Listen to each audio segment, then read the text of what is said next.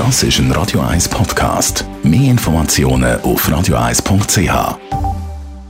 1. Unterstützt vom Kopfwehzentrum Irlande Zürich. www.kopfwww.ch Wie gross ist das Ansteckungsrisiko im Flugzeug, wenn es ums Coronavirus geht? Es gibt ja gleich Herbstferien oder sind ja gleich Herbstferien, da sind Flugreisen wieder ein Thema.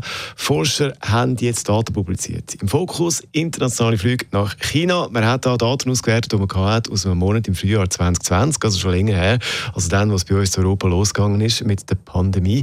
Über 4000 Verdachtsfälle hat es dann bei Fluggästen und Crew gegeben in diesem Monat, in dieser Zeit auf diesen Langstreckenflügen.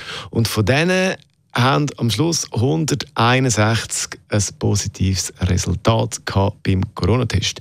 Nur zwei Personen haben sich da vermutlich dann wirklich auch an Bord infiziert. Also das hat man nachrecherchiert.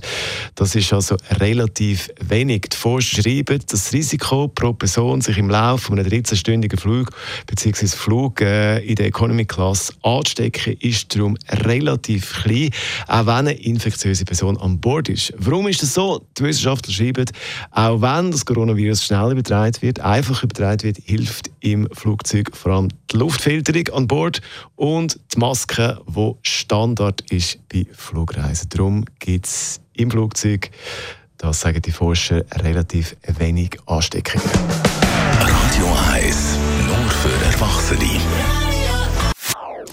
Das ist ein Radio 1 Podcast. Mehr Informationen auf radio1.ch.